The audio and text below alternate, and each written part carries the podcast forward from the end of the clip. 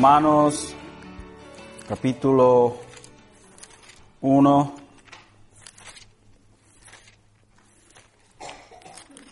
Continuamos este recién empezado viaje a través de la epístola de los romanos.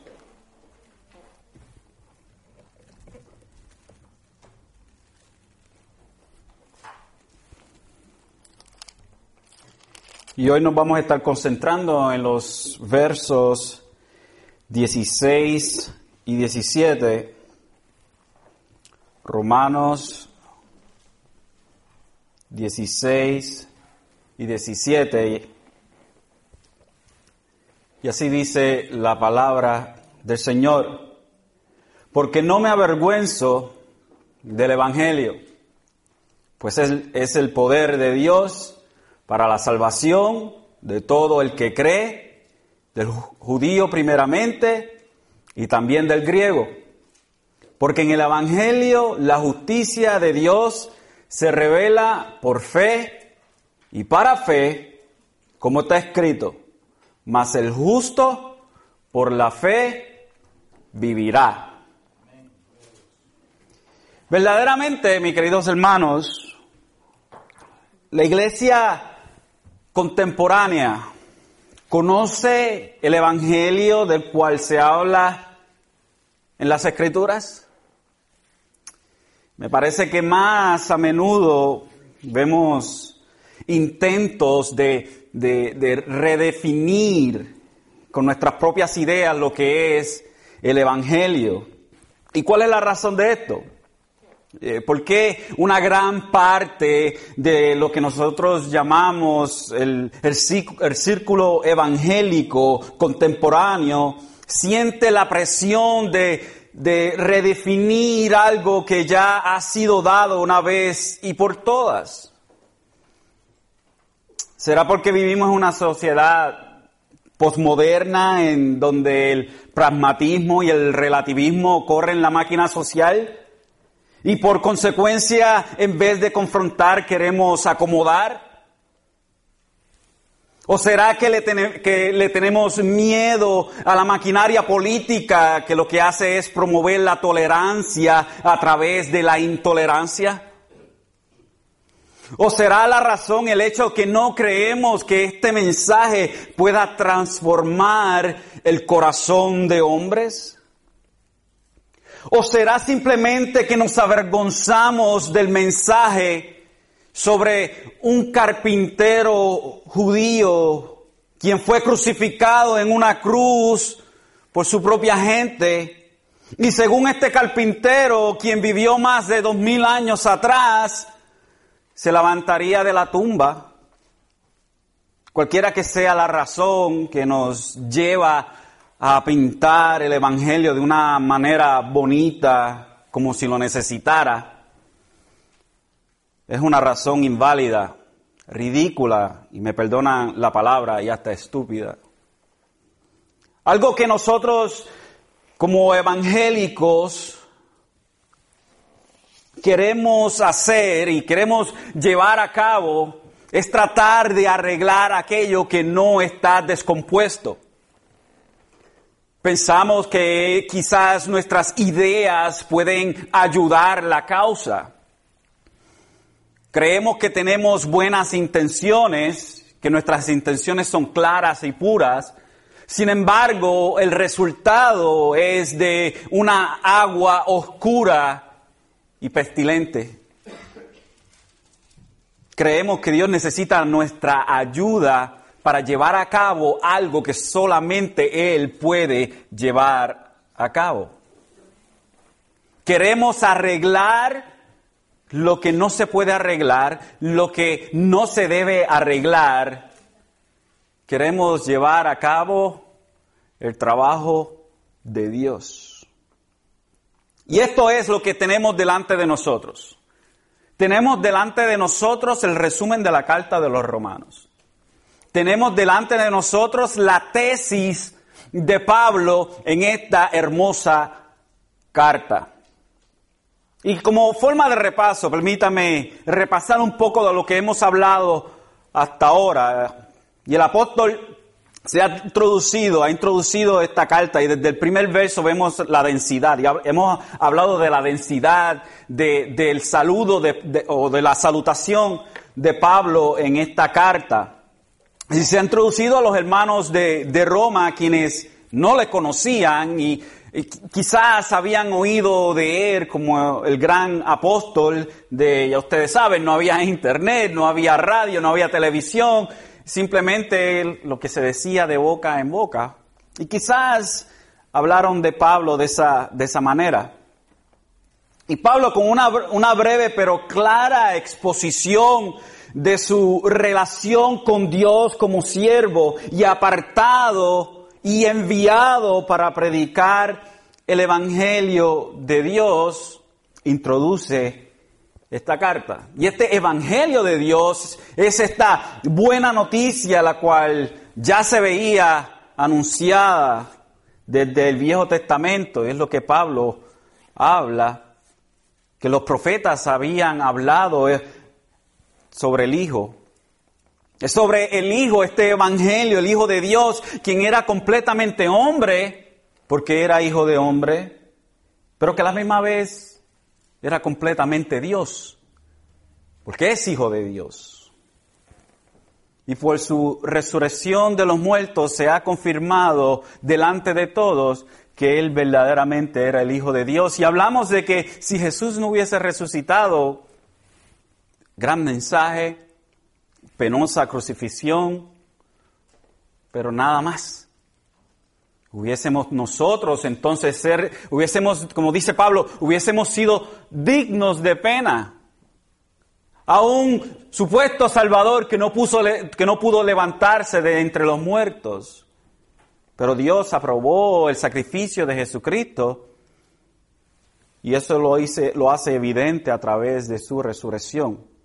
Y este Hijo de Dios es el Señor Jesucristo, quien llamó a Pablo al apostolado para llamar a los gentiles a la obediencia de la fe, y esto es para la gloria de Dios.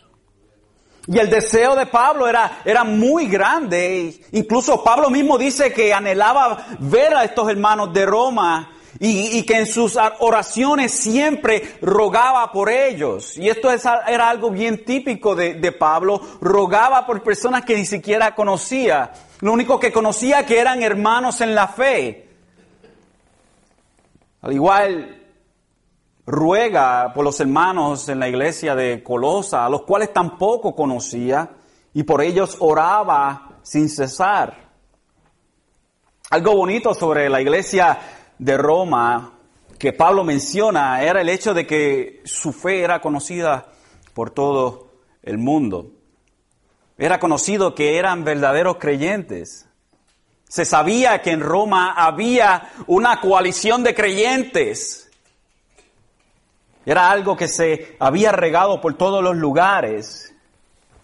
En el verso 13, en el verso 13, Pablo quiere que los romanos entiendan que, sus planes de, de, visitarlos habían sido interrumpidos en muchas ocasiones. Y ciertamente eso así, porque Pablo era un apóstol y Pablo fundaba iglesias y no simplemente las fundaba y, y a las dos semanas se iba. No, había una, eh, eh, un fundamento de una iglesia, eran plantada una iglesia y Pablo tenía que entrenar a los líderes y tenía que poner a la gente en cargo, ancianos, enseñar doctrina, como hizo en Éfeso, que estuvo enseñando casi por tres años y medio.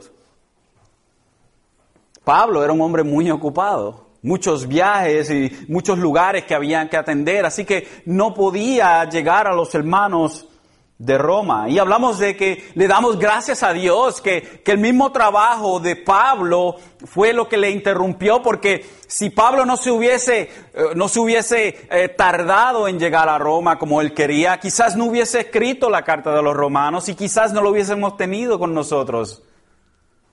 Así que todo esto en la providencia de Dios trabajó para el bien. Dios mismo en el trabajo de Pablo atrasa a Pablo y nosotros obtenemos los resultados de ese atraso que es la carta de los romanos. Con todo y esto, que Pablo estaba atrasado y quería, y estaba anhelando ir a los hermanos de Roma. Con todo esto, Pablo siente esta responsabilidad de llevarle no solo a los hermanos de Romanos, perdón, de, de, Roma, sino que también al resto de los gentiles, sean cultos o, incultos, y, o a los sabios y a, y a los no muy sabios. Quería llevar el Evangelio.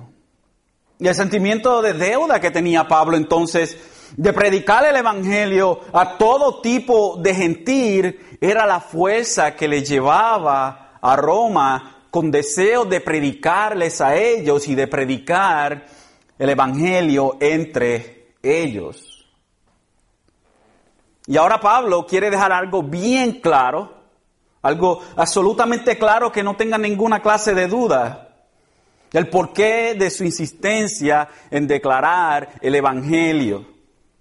Y hubiera sido lógico, del punto de vista eh, humano, avergonzarse de tal mensaje. Hubiera sido, del punto de vista humano, lógico que Pablo se avergonzara del mensaje que traía.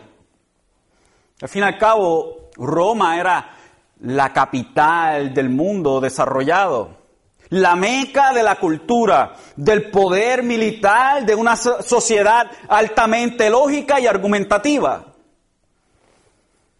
Por eso quizás especulaciones de la razón por la cual no llegaba un apóstol o no llegaba Pablo a Roma se habían regado. ¿Por qué Pablo no había visitado todavía la capital del mundo? ¿Tenía Pablo miedo de llegar a la capital del mundo? ¿Estaba avergonzado Pablo del Evangelio? ¿Estaba avergonzado de ese mensaje sobre ese carpintero de allá, de Galileo? Y esta es la interrogante que Pablo contesta en el verso 16, como diciendo, para que sepan, porque yo no me avergüenzo del Evangelio pues el poder es el poder de Dios para la salvación de todo que cree, del judío primeramente y también del griego.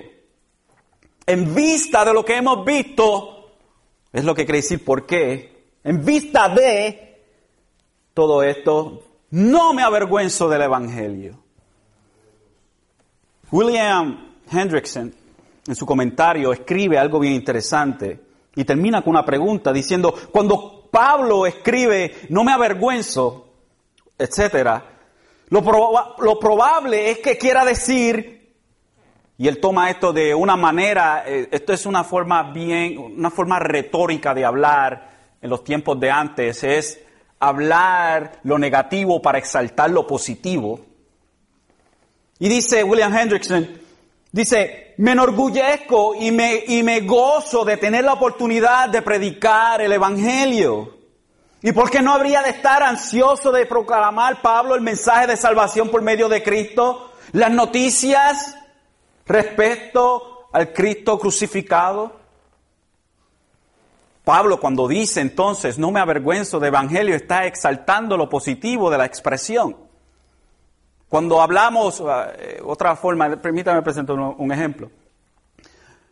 A veces, por ejemplo, estoy aquí y me quiero ir.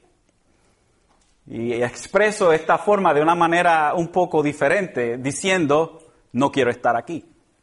Exaltando lo negativo para, o diciendo lo negativo para exaltar lo positivo, para traer la relación o o a luz lo positivo. Así que Pablo, al exaltar lo, negativo, al presentar lo negativo, lo que hace es, exaltar lo positivo, lo positivo. No me avergüenzo del Evangelio. ¿Por qué me habría de avergonzar? Pablo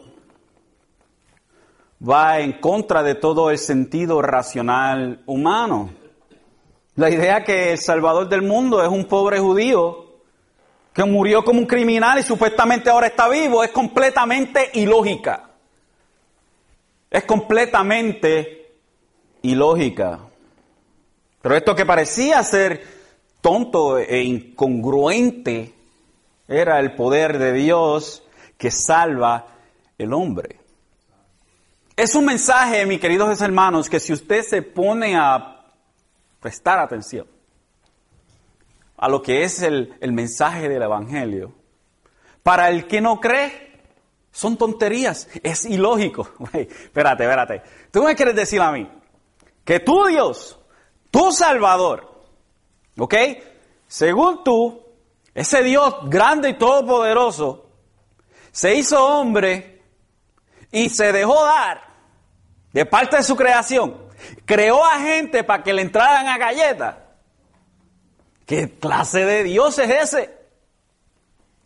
¿Qué clase de Dios es ese que se deja entrar a galletas de su creación?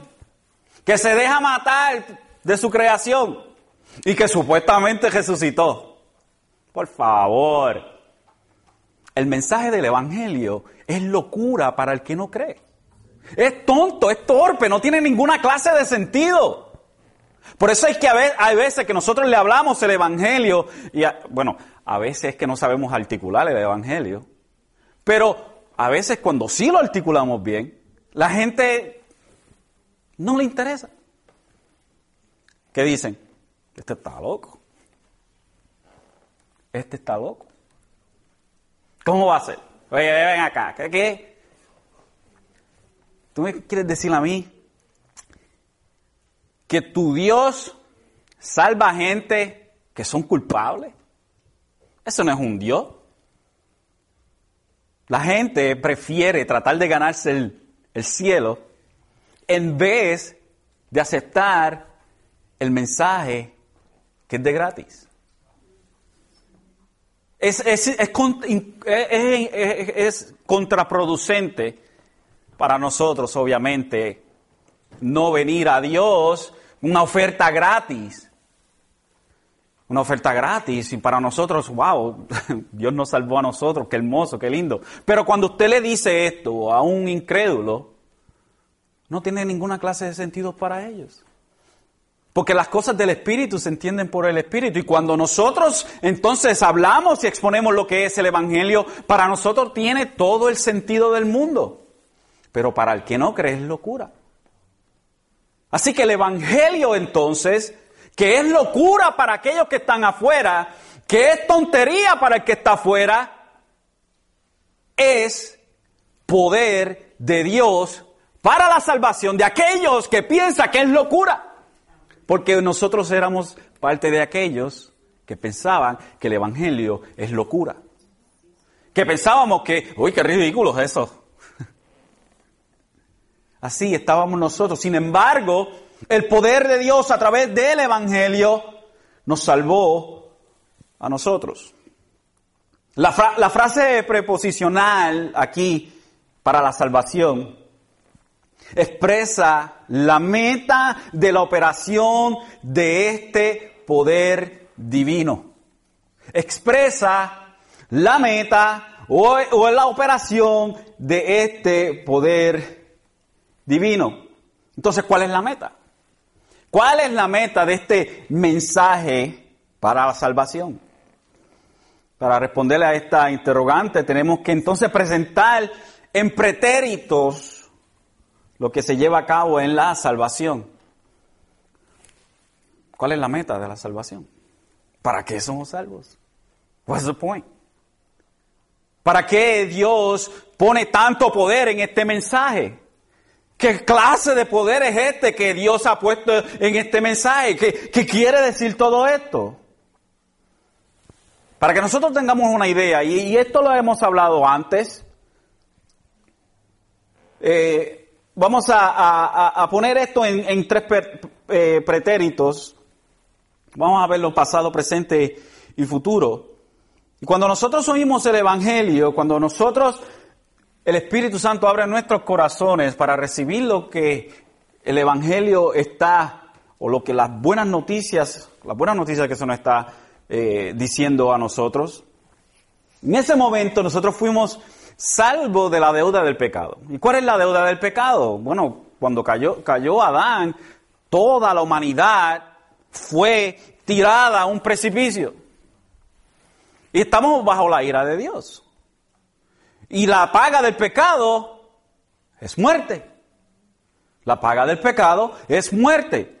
Desde el principio que Adán cayó, la humanidad está bajo la ira de Dios. Así que cuando nosotros fuimos salvos por el, por el oír el Evangelio, nosotros fuimos librados de la pena del pecado. Fuimos librados de la pena. Ya no hay condenación para nosotros. No somos condenados. Hemos sido absueltos de lo que merecíamos. Pero si hablamos de la salvación, también, tenemos que hablar de la salvación en el sentido presente.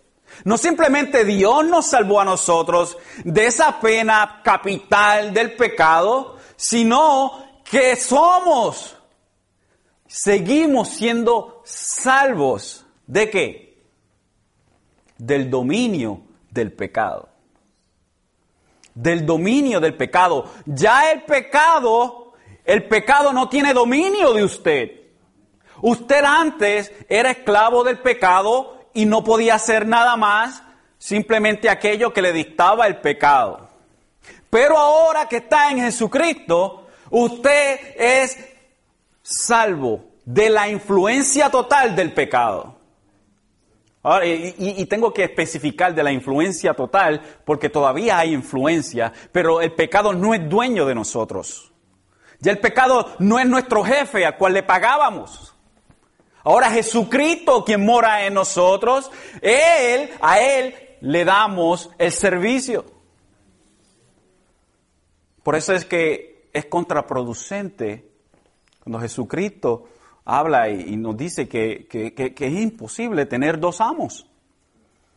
Cuando habla del amor al dinero, que es imposible tener dos amos, la razón por la cual es porque un, siervo, un esclavo, simplemente puede atender a un amo, porque toda su devoción va a ese jefe, a ese amo, como esclavo. No puede tener otra devoción para otro jefe, porque el tiempo de este jefe va a contradecir con el tiempo de este otro jefe, el cual tiene que ser 100%. Y usted no puede dar 100% en un lado y 100% en otro lado. Así que nosotros ya no somos siervos y esclavos del pecado. El dominio del pecado sobre nosotros se acabó. Eso es lo que es el presente, la salvación en sentido o pretérito presente. Pero también tenemos la salvación en pretérito futuro. Seremos salvos de la presencia del pecado en nosotros cuando seamos glorificados. So que somos salvos de la pena del pecado, seguimos siendo salvos del dominio del pecado y seremos salvos de la presencia del pecado.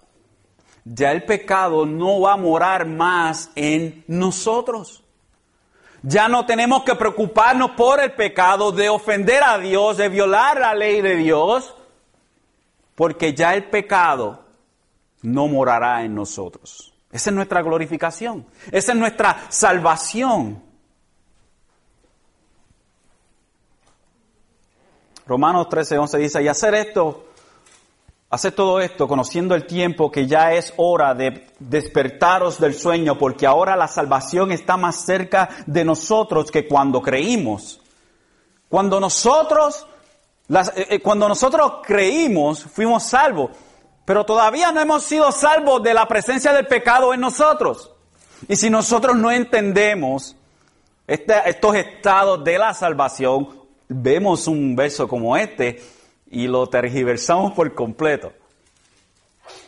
Ahora que usted ha entendido, ahora que usted ha entendido que la salvación en sus tres pretéritos es como es, cuando usted lee Romanos 3.11, tiene mucho sentido. Y hacer todo esto conociendo el tiempo que ya es hora de despertaros del sueño, porque ahora la salvación está más cerca de nosotros que cuando creímos. Güey, espera, ven acá, Pablo. No somos salvos ya. Ahora tú me estás diciendo que la salvación está cerca, o que no somos salvos. what's going on? Cuando entendemos, hermanos, que Pablo lo que está hablando es de esa final salvación, salvación de la presencia del pecado en nosotros, entonces podemos entender este tipo de versos. Nos ayuda a entender este tipo de versos. En 1 Tesalonicenses 5, 8 al 9 dice, Dice, pero puesto que nosotros somos del día, seamos sobrios, habiéndonos puesto la coraza de la fe y del amor, y por yelmo la esperanza de la salvación, porque no nos ha destinado Dios para ira, sino para obtener salvación por medio de nuestro Señor Jesucristo. Eso que nosotros entonces, hermanos, fuimos salvos, somos salvos y seremos salvos. Luego Pablo, interesantemente, dice algo aquí, que dice en el, verso 16, del judío primeramente y también del griego. Del judío primeramente y después del griego. Así que Pablo aquí está hablando cronológicamente y algunos que difieren en esta opinión y, y respeto su opinión por eso. Estas no son preferencias de Pablo, no es que Pablo prefiere predicarle, porque el corazón de Pablo, Pablo dice, ojalá yo me pudiese hacer una maldición por mi pueblo, por Israel. Y eso lo vamos a ver más adelante en esta epístola. Así que Pablo no, no es preferencia de Pablo, sino que es el plan de Dios, que era desde que Israel llevara la salvación, el Evangelio a todo el mundo. En Romanos 15, 8 al 13, dice, pues os digo que Cristo se hizo servidor de la circuncisión para demostrar la verdad de Dios, para confirmar las promesas dadas a los padres y para que los gentiles glorifiquen a Dios por su misericordia, como está escrito, por tanto te confesaré entre los gentiles y a tu nombre cantaré. Y vuelve a decir, regocijaos, regocijaos Siempre que hago esto se me pierde el verso.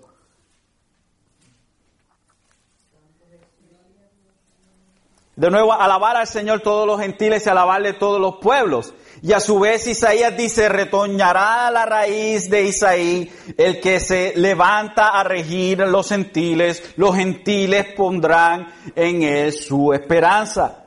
Y el Dios de la esperanza os llene de todo gozo y paz en el creer, para que abundéis en esperanza por el poder del Espíritu Santo. Eso que desde el principio Israel era la nación que se supone que llevara estas buenas nuevas. So, la salvación vino primero a Israel para que fuera este pueblo escogido que llevara y, trajera a las naciones a conocer a, Yahweh, a Jehová, al Señor. Pero Israel se, se hizo torpe en su entendimiento y creía que entonces que ellos eran la única nación de Dios. Pero eso no era el punto. Ese no era el punto. Ese no era el ángulo. El ángulo era que ellos llevaran la noticia de Jehová a todos y que las naciones vinieran a Dios. ¿Y sabe qué? A pesar de que esto no ha pasado, así va a pasar. Donde Israel llevará el Evangelio, el Evangelio de Jesucristo. Lucas 24, 47 dice, y que en su nombre se predica el arrepentimiento para el perdón de los pecados a todas las naciones, comenzando desde Jerusalén.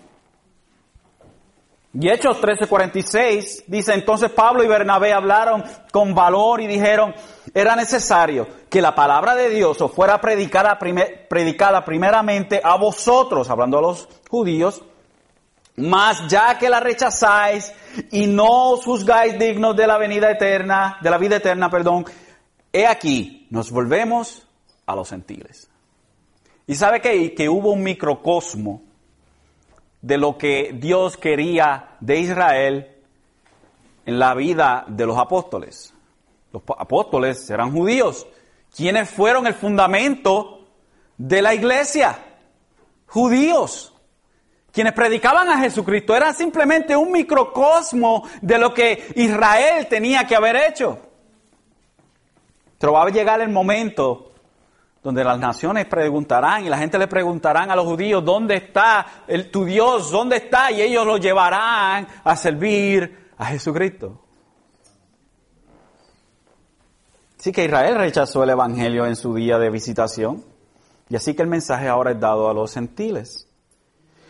Luego, Pablo en el verso 17 dice, porque en el Evangelio la justicia de Dios se revela por fe y para fe, como está escrito, más el justo por la fe vivirá.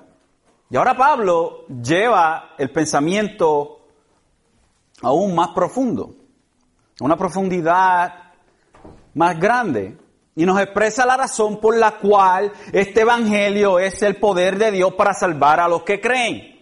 Porque este mensaje es tan poderoso? Y es lo que nos dice entonces la primera parte del verso. Porque en el Evangelio la justicia de Dios se revela. La justicia de Dios se revela. ¿Y qué es la justicia de Dios? ¿Qué es lo que quiere decir la justicia de Dios? Y para nosotros, nosotros como hablamos español, tenemos un problema cuando hablamos de la justicia de Dios. En inglés fue eh, captada la idea eh, más, la idea más amplia cuando en inglés se dice righteousness. En el español, casi la justicia casi no le hace justicia a esa palabra. Usualmente tenemos que usar dos palabras para definir lo que es la justicia de Dios y es justicia y rectitud. Justicia y rectitud de Dios. Así que debemos darnos cuenta de que la palabra justificar o justicia tiene aquí un sentido distinto del corriente en el español. Cuando, esto es un ejemplo, cuando nos justificamos damos razones para demostrar que teníamos razón. Es dar razón para demostrar que teníamos, que teníamos razón. Me estoy justificando. Si es otro el que nos justifica, presenta pruebas, que confirma que actuamos como es debido. Por ejemplo, usted va a pagar antes, ya no, ya todo se hace por computadora, pero si usted lo hace todavía, amén. antes cuando se iba a ir a pagar el bill del agua o de la luz, usted iba a pagar el bill y cuando usted daba el recibo de pagar, ¿qué le hacían? Le ponían un, una estampa o algo de que estaba pago. Si entonces le querían cobrar otra vez ese bill, usted venía y le decía, ¡eh, güey, espérate, que ya yo pagué, mira el recibo mío aquí! Usted se está justificando.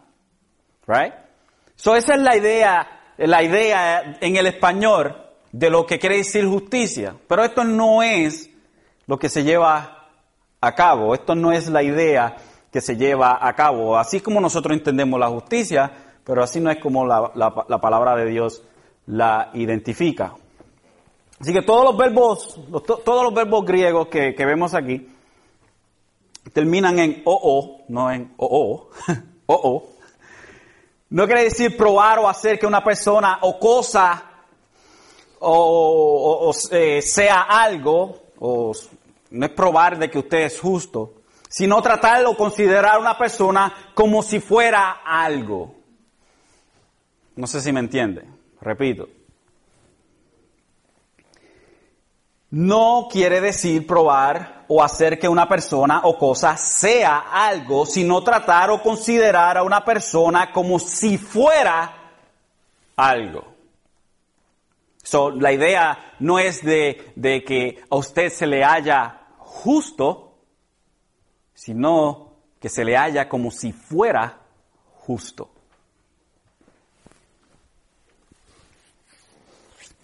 Si Dios justifica a un pecador, no quiere decir que le da la razón y le acepta como justo. Esto es lejos de eso. Lejos, lo más lejos que usted puede imaginarse. Ni siquiera quiere decir en este, en este punto que Dios hace al pecador que sea bueno. Me repito, Si Dios justifica a un pecador, no quiere decir que le da la razón y le acepta como justo. Cuando Dios justifica a una persona, no quiere decir que Dios acepta a esa persona como una persona justa. Eso no es lo que quiere decir. Ni siquiera quiere decir que Dios hace a esa persona justa. No es que Dios acepta nuestra justicia, nuestra propia justificación. Y tampoco es que Dios nos hace justos a nosotros, a nosotros intrínsecamente. Eso no es tampoco. Quiere decir que Dios trata al pecador como si no lo fuera. Dios trata al pecador como si no lo fuera. Tenemos una, una no quiero que confundamos eh, eh, los puntos aquí. Dios trata al pecador como si no lo fuera. ¿Ok? Esa es la idea de ser justificados. En lugar de tratarle como a un criminal que merece ser condenado, Dios le trata como a un hijo que ama. Eso es lo que quiere decir, lo que quiere decir justificación. Que Dios nos considera no como enemigos, sino como amigos. No como merecen los malos, sino como merecen los buenos. No como transgresores de la ley a los que hay que castigar, sino como a hombres y mujeres a los que hay que amar. Esta es la esencia misma del Evangelio. So que cuando, cuando Pablo nos está diciendo en el verso 17, porque el Evangelio, porque en el Evangelio la justicia de Dios se revela, es que en el Evangelio se presenta, hermanos, el gran misterio, el gran misterio, hermanos, de la justificación. El gran misterio que muchos no entendieron. Eh, eh, Martín Lutero tuvo un gran problema con esto antes de entenderlo. Era, él, pensaba que la justicia de Dios era esta justicia retributiva. Que Dios lo que quería era eh, hacer llover rayos y centellas encima de la gente por los pecadores que eran. Pero cuando Martín Lutero comprendió finalmente lo que era la justicia de Dios, la cual era imputada al hombre por la fe en Jesucristo, es como si se hubiese abierto las puertas del cielo a ese hombre. Finalmente entendió lo que quería decir. ¿Y qué quiere decir entonces? Si podemos sintetizar lo que Pablo dice, la justicia a la cual Pablo se refiere es dada o imputada libremente por Dios al pecador, que por el poder del Espíritu Santo le acepta. Esto, esto quiere decir, se apropia de Cristo y todos sus beneficios por la fe. Hermanos, nosotros no somos justos. Right? Pero Dios requiere que seamos perfectos y justos. Pero usted y yo no podemos ser eso. Es imposible. Entonces, ¿qué pasa? Dios, desde antes de la fundación del mundo, prepara el plan en donde Él mismo iba a proveer su justicia por nosotros. Pero esto tenía que ser por un ser humano pero a la misma vez Dios, y este es su Hijo Jesucristo. Jesucristo vive y lleva a cabo todas las exigencias de la ley que usted y yo podíamos llevar a cabo, por completo. ¿Y qué hace? Muere porque la ley exige un sacrificio. Y no simplemente esto, que también resucita. Así que la justicia de Jesucristo se le imputa a usted Usted no es hecho justo, a usted se le declara justo. Usted ha sido declarado justo delante del juez. No es que usted, no quiero que me malinterprete, no es que usted es justo, a usted se le declara justo. Usted está en la cárcel, va, está en, en, en, ah, ¿cómo se dice? Va a punto de, ir a la silla eléctrica. está a punto de ir a la silla eléctrica, está en death row, ¿ok? este, está, está a punto de ir a la silla eléctrica y viene alguien y toma su lugar, usted no deja de haber sido un criminal. Usted se merecía la silla. No quiere decir que usted no cometió esos crímenes, ni nada por el estilo. Quiere decir que alguien tomó su lugar y el juez lo declaró a usted justo, pero usted no es justo. Es la justicia de Dios imputada a usted para que usted fuese libre de la culpa del pecado, del dominio del pecado y finalmente de la presencia del pecado. Eso es la justicia de Dios, mis queridos hermanos. Pero ¿cómo se lleva esto a cabo? ¿Cómo puede Dios imputar la fe al hombre? Por fe. Por fe. La fe, nosotros hacemos como hace, como hace un, bebé cuando le ponen el, el bobo en la mano, que agarra. Esa es, hermanos, la fe. La gracia de Dios, hermanos, se nos es dada y por la fe nosotros agarramos la gracia de Dios. Pero tenemos un problema. Tenemos un problema. Que innatamente nosotros no tenemos esa fe. Vamos a Hechos, capítulo 2. Perdón, a Efesios capítulo 2.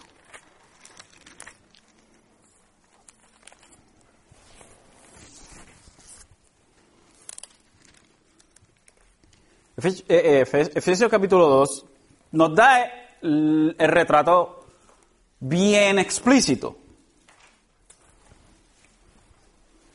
Aquí Pablo hablando a la iglesia en Éfeso, dice el capítulo 2, y Él os dio vida a vosotros que estabais muertos en vuestros delitos y pecados. ¿Ok? En los cuales anduvisteis en otro tiempo según la corriente de este mundo, conforme al príncipe de la potestad del aire el espíritu que ahora opera en los hijos de desobediencia, entre los cuales también todos nosotros en otro tiempo vivíamos en las pasiones de nuestra carne, satisfaciendo los deseos de la carne y de la mente, y éramos por naturaleza hijos de ira, lo mismo que los demás. So, Pablo nos está presentando la condición de nosotros previa a venir a Jesucristo. Dice, pero Dios, que es rico en misericordia por causa del gran amor que nos amó, aun, cuando estábamos muertos, y este es lo grande, aun cuando estábamos muertos en nuestros delitos, nos dio vida juntamente con Cristo. Por gracia habéis sido salvos, o sea, por regalo inmerecido. Y con Él nos resucitó y con Él nos sentó en los lugares celestiales en Cristo Jesús ¿Para qué? ¿Por qué Dios hizo esto? A fin de poder mostrar en los siglos venideros las sobreabundantes riquezas de su gracia por su bondad para con nosotros en Cristo Jesús. Y mire lo que dice aquí, el verso 8. Porque por gracia, ¿ok? Por gracia habéis sido salvados por medio de la fe. Y esto, no de vosotros, sino que es don o regalo de Dios. So que nosotros somos salvos por fe, salvos por fe. La justicia de Dios es revelada en el Evangelio por fe. So que el instrumento que nos permite a nosotros agarrarnos de la justicia de Dios es la fe. Pero esta fe no es innata en nosotros, sino que es un regalo de Dios. Y entonces, ¿qué podemos decir? Si podemos tomarlo todo y resumirlo, ¿qué es lo que podemos decir? Que la salvación es de Dios. La salvación es de Dios. Y no simplemente es por fe, sino que para fe. Esta expresión comunica que es de principio a fin, o sea, somos salvos por fe y para vivir en fe. Es, hermanos, desde la A a la Z. Por fe y para fe. So que esta imputación de la justicia de Dios es por la fe en quién? En la fe la fe en Jesucristo, el Hijo de Dios. So que el, Evangelio parece tonto para el que está afuera, pero para nosotros tiene completo sentido. La salvación es del Señor.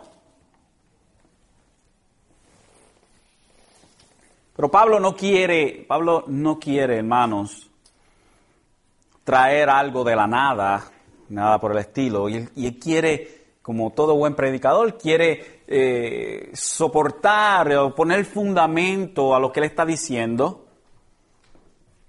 No quiere dejar este argumento sin presentar una base bíblica, así que se, se va y cita al Viejo Testamento. Y lo que está citando Pablo en el verso 17, está citando a Habacuc 2.4. Habacuc 2, 4, no tiene que buscarlo. Dice, he aquí el orgulloso en él, su alma no es recta, mas el justo por su fe vivirá. La expresión de Pablo en el verso 17, porque el Evangelio, en el Evangelio la justicia de Dios, la justicia de Dios se revela por fe y para fe, como está escrito, mas el justo por la fe vivirá. So, Pablo quiere traer esta, esta, este fundamento tan, tan necesario para apoyar lo que él está diciendo. Cuando vamos entonces a Abacú capítulo 4, que Abacú está hablando aquí, este es eh, Abacú quejándose eh, delante de Dios por lo que está sucediendo. Señor, ¿cómo puede ser que los justos son oprimidos aquí en Judá por estos injustos aquí? Dios le dice, yo los voy a juzgar a través de los babilónicos. Entonces viene y le dice a Bakú, pero Señor, ¿cómo va a ser que tú vas a juzgar a estos injustos de, de, Israel con estos, con estos otros injustos que son peores que los injustos de acá? ¿Cómo puede ser? Y aunque el contexto indica de Habacuc 2.4, la referencia obvia a los caldeos o los babilónicos. Este pasaje presenta o, representa las marcas que distinguen a todos los malvados de todos los justos, sin importar su origen étnico. Las características opuestas se contrastan aquí. Los orgullosos confían en sí mismos o en ellos mismos, mientras que los justos viven por fe. Dios le dice a los justos, a través del profeta, que confíen en Él. Que a los injustos le va a llegar su día. Así que el justo por su fe vivirá. Y a diferencia del orgulloso, el justo será preservado a través de su fidelidad a Dios. Tanto al respecto de su justificación por fe que Pablo expone en Romanos 1.17 que, que acabamos de leer, y también en Gálatas, en Gálatas 3:11, como al aspecto o al aspecto de santificación por la fe que vemos en Hebreos 10:38. Esto refleja, hermanos, la esencia de Abacú. No existe conflicto alguno. Tanto en Abacú como en las referencias del Nuevo Testamento se hace un hincapié en una fe continua, más que en actos individuales de fe. La fe no es un acto que se realiza una sola vez, sino una manera de vivir. Por eso es que Pablo dice que es por fe y para fe. El creyente verdadero, mis queridos hermanos, quien es declarado justo por Dios, persevera en la fe porque ese es su patrón de vida. Fuimos salvos por fe y ahora nuestro patrón de vida es en fe, en confianza, en abandono en Jesucristo, en recostarnos en Jesucristo. Mas el justo por la fe vivirá. Qué tremendo verso este. Este, este, este, este verso fue como un springboard. Es como, como si fuese un trampolín, hubiese sido un trampolín para, para, para que la, la reforma tuviese el, el, el, ese, esa, esa gran ola de la reforma se levantara tan grande. Hombres que se levantaron, Lutero, Calvino, Zwingli, y muchos de ellos se levantaron en esto, hermanos saliendo de, la, de, las cadenas de Roma que decía que, que usted era justificado por sus obras y vivían una vida llena de, de, penalidades, una, una vida infeliz sin fe. Pero la palabra de Dios hizo libre a estos hombres, tal como nos hace libre a nosotros. La salvación es del Señor Mire lo que dice el Viejo Testamento. Génesis 49, 18 dice, tu salvación espero, oh Señor. El Salmo 3.8 dice, la salvación es del Señor. Salmo 25.5 dice, tú eres el Dios de mi salvación. El Salmo 27.1 dice, el Señor es mi luz y mi salvación, ¿de quién temeré? Salmita también dice, canta al Señor una nueva canción porque él ha hecho cosas maravillosas. Su mano derecha y su, y su santo brazo han obtenido la salvación para él. El Señor ha dado a conocer su salvación. Él ha revelado su justicia a la vista de las naciones.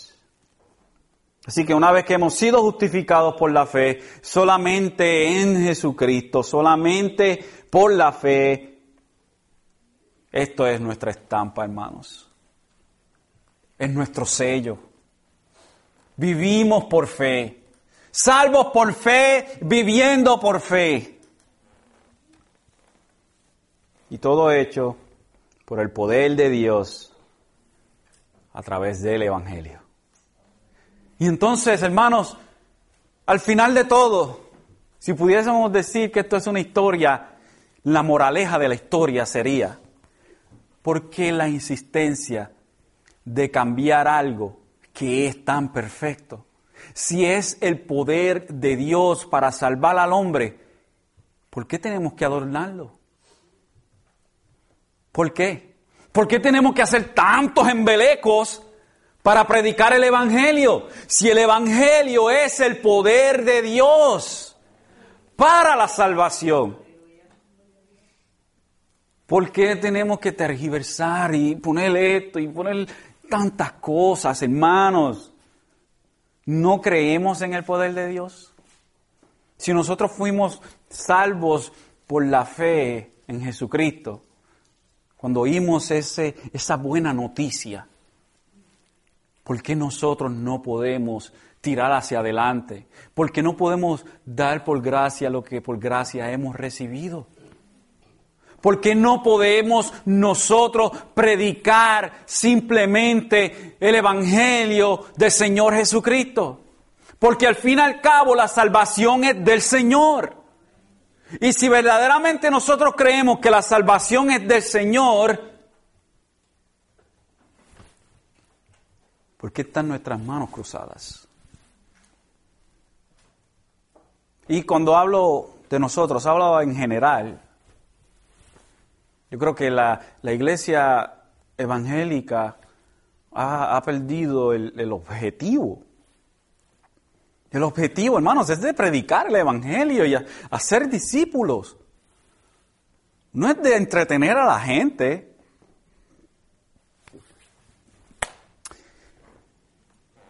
No creo que aquí la gente venga para ser entretenido. Yo espero que eso no sea así. Porque verdaderamente, si viene aquí para ser entretenido, very disappointed. No, nosotros no estamos para entretener a la gente, estamos para predicar el Evangelio de Dios para que sean salvos. Ese es nuestro trabajo. Y hacer cualquier otra cosa para tratar de, de hacer de que la pastillita del Evangelio baje un poquito más suave, estamos dañándolo todo. Hermanos, seamos fieles al Evangelio, porque el Evangelio es poder de Dios para el que cree. Porque en el Evangelio, mi querido hermano, se revela la justicia de Dios para fe, por fe y para fe. Así que el justo por la fe, mi queridos hermanos, vivirá. Amén. Inclinamos nuestros rostros. Padre Santo que estás en los cielos, gracias.